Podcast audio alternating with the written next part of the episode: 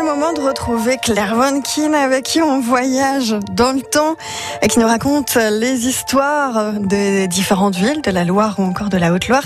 Et aujourd'hui, branle-bas de combat pour une visite pas ordinaire d'un homme, pas ordinaire non plus. Mais il voulait ces visites discrètes. Parce que la situation de la France n'était pas aux réjouissances, bien entendu. Et c'est ainsi qu'en juin, il arriva dans notre bonne ville de Saint-Étienne sans que personne ne soit au courant. Il est à Saint-Chamond à 10h30 et là, il va se rendre aux aciéries. Il va tout de même décorer de la médaille d'honneur du travail une cinquantaine d'ouvriers. Bizarrement, il ne s'arrêtera pas à la manufacture d'armes de Saint-Étienne, mais file directement sur Saint-Galmier pour déjeuner.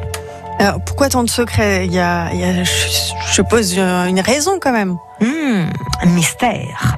Enfin, pour nous, parce qu'il avait certainement ses bonnes raisons, on n'a pas trop compris. hein.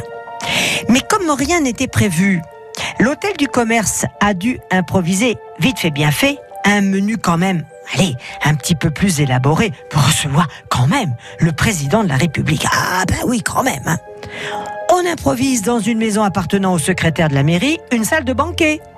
C'est un valet de chambre du président qui servira le repas et tout se passe dans la plus totale intimité. Une fois sustenté, notre Raymond Poincaré reprend sa route direction Roanne. Les habitants ont juste eu le temps de remarquer les voitures. Et dis donc, on est en 1915, hein, elles n'étaient quand même pas légion. Ça attirait forcément l'œil.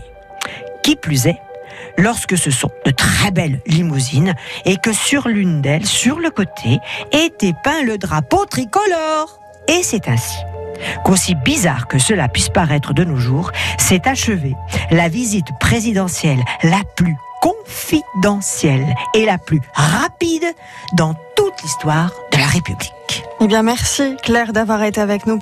Euh, merci de nous avoir raconté cette histoire pas ordinaire. Et sachez que vous la retrouvez hein, sur notre site francebleu.fr comme toutes les autres.